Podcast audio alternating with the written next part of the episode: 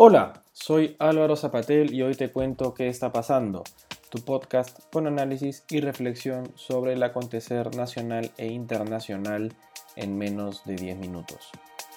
Hoy vamos a comentar primero lo que ha sido explicar un poco esta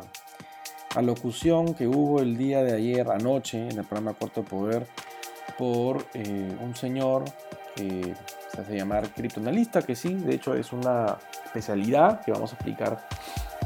cuál es eh, el fundamento de esta, de esta rama del análisis. Pero también vamos a ver por qué o por qué no vendría al caso traer el criptoanálisis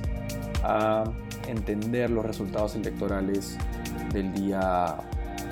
6 de junio. Y por otro lado, a nivel internacional vamos a comentar lo que es el inminente indulto de presos por los intentos independentistas en España que se dieron hacia el año 2018 en, y 2019 en Cataluña. Vamos con lo primero. el día de ayer en el programa Cuarto Poder se presentó el señor Arturo Arriarán, eh, un especialista en criptoanálisis y salió a dar sus impresiones sobre lo que, según su punto de vista, era pues el intento de falseo de resultados de lo que ha sido el voto durante el día 6 de junio. El criptoanálisis, para ponerlo en sencillo, que es la rama de especialidad del señor Arriarán, es una rama o una parte de lo que sería pues la criptología, que es el estudio de lo que serían los sistemas criptográficos. Hasta ahora puede todo sonar muy redundante y poco explicativo, pero lo vamos a poner de una forma más amigable. Cuando uno abre el WhatsApp, por ejemplo, uno ve en la parte superior, cuando va a conversar la conversación con alguien, que WhatsApp nos avisa que el chat la conversación está protegida por un sistema encriptado. La palabra encriptación,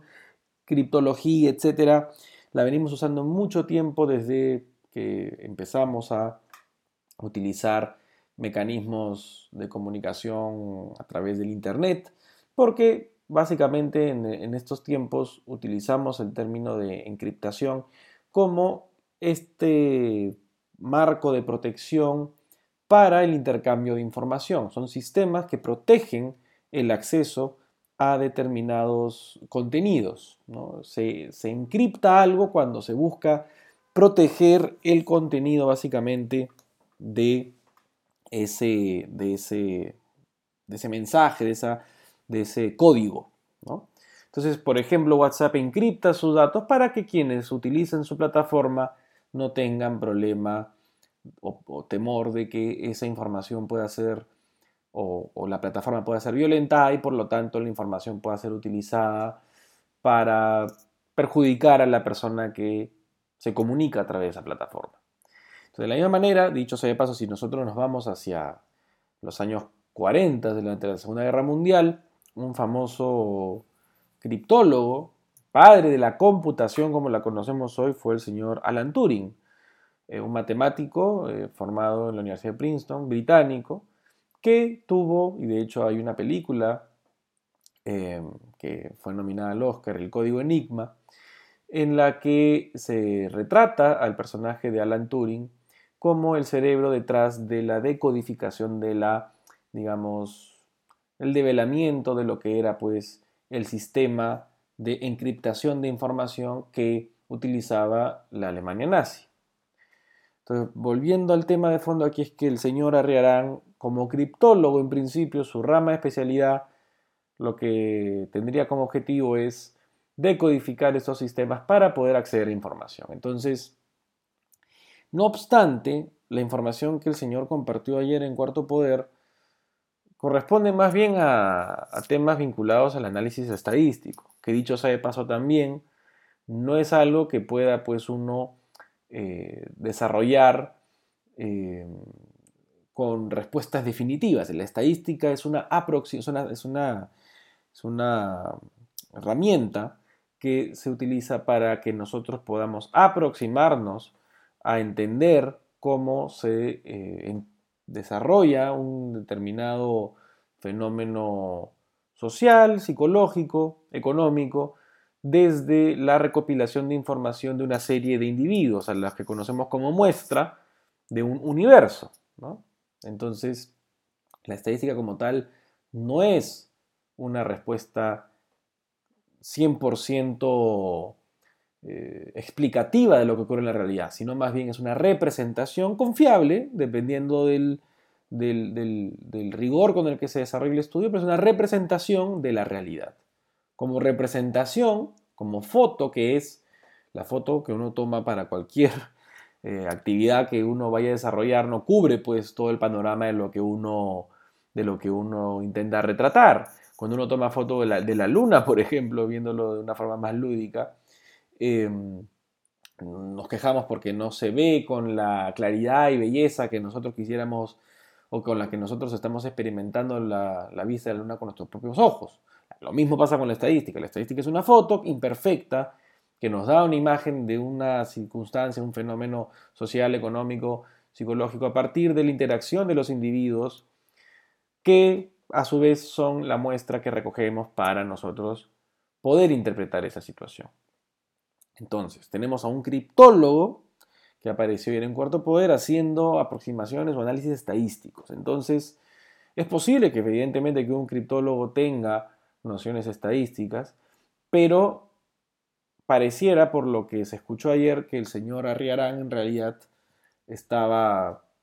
aplicando conceptos que no corresponden a la rama de análisis que en todo caso hubiéramos preferido utilizar. Y el problema es que en el contexto de, esta, de este estudio de tendencias y de comportamiento del elector, están apareciendo muchos eh, expertos, entre comillas, que tratan de plantear una hipótesis a por qué, en este caso, podría haber habido un fraude. Al haber tanta proliferación de estos, entre comillas, expertos, yo recomiendo cautela, recomiendo tomar las declaraciones y afirmaciones de estos, de estos especialistas con, cuidado,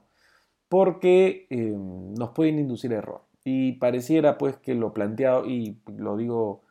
sin, sin, mayor reparo, lo planteado ayer pues era una aseveración y una afirmación que no se sostenía de manera sólida o contundente en los datos que el señor Arregrán pretendía explicar. Esto más bien lo que más nos conduce a pensar es que quienes sostienen que ha habido pues una manipulación del voto sistemático eh, podrían ya estar cayendo en el deseo por comprobar sus creencias antes que identificar lo que ocurre en la realidad. Y es una forma incorrecta de ejercer la ciencia. En el ámbito internacional, em, hoy día se ha anunciado que se van a indultar a 111 procesados, de los cuales nueve están presos por lo que fue el acto insurgente o sedicioso en Cataluña cuando se hizo el referéndum, que no era vinculante, pero en el que se manifestó que Cataluña eh, deseaba, ¿no? la región española, independizarse durante el año 2017 em, de España. Un proceso que llevó a que el gobierno em, condene a los agitadores que pertenecen a partidos políticos independentistas en Cataluña, Junts per Cataluña que es uno y el otro que es la Esquerra Republicana Catalana. Y es un elemento de mucha controversia porque podría marcar un precedente que a las luces de este momento podría ser una moneda al aire. Por un lado, podría generar un precedente que propicie un mayor intento de los independentistas catalanes por ejercer acciones de separación de España y por lo tanto mostrar debilidad en el ejercicio y la aplicación de la ley, o por otro lado podría ser también el camino hacia una convivencia, entre comillas, democrática y de tolerancia en un contexto de tanta crispación como el que hubo desde el 2017 en adelante en Cataluña. Habiendo dicho eso, Pedro Sánchez está recibiendo muchas críticas, el presidente del gobierno español, que pertenece al Partido Socialista Obrero Español, que es el partido de centro izquierda en España, Y estas críticas vienen básicamente de la derecha, poco, como se puede suponer, del Partido Popular, que es el partido centro-derecha tradicional, y el partido Vox, que es el partido de derecha más radical. De lo que se puede interpretar de esta situación eh, que se está viviendo en España, Pedro Sánchez estaría buscando eh, apaciguar a los que también han sido sus socios en el gobierno, que son los independentistas catalanes, pero esto podría ser un arma de doble filo si se considera que eh, la derecha española podría utilizar esto a su favor como una muestra de debilidad del gobierno y evidentemente mejorar sus opciones para llegar a ser gobierno en la siguiente elección. Muy bien, eso es todo por hoy, estimados amigos y amigas, espero que estén bien y ya nos estamos conectando el día miércoles. Ya nos ponemos en comunicación. Chao.